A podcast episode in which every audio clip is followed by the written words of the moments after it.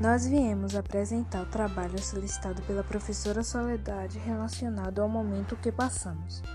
Escolhemos o jogo da velha porque é muito conhecido, as regras são extremamente simples e ajudam na memória.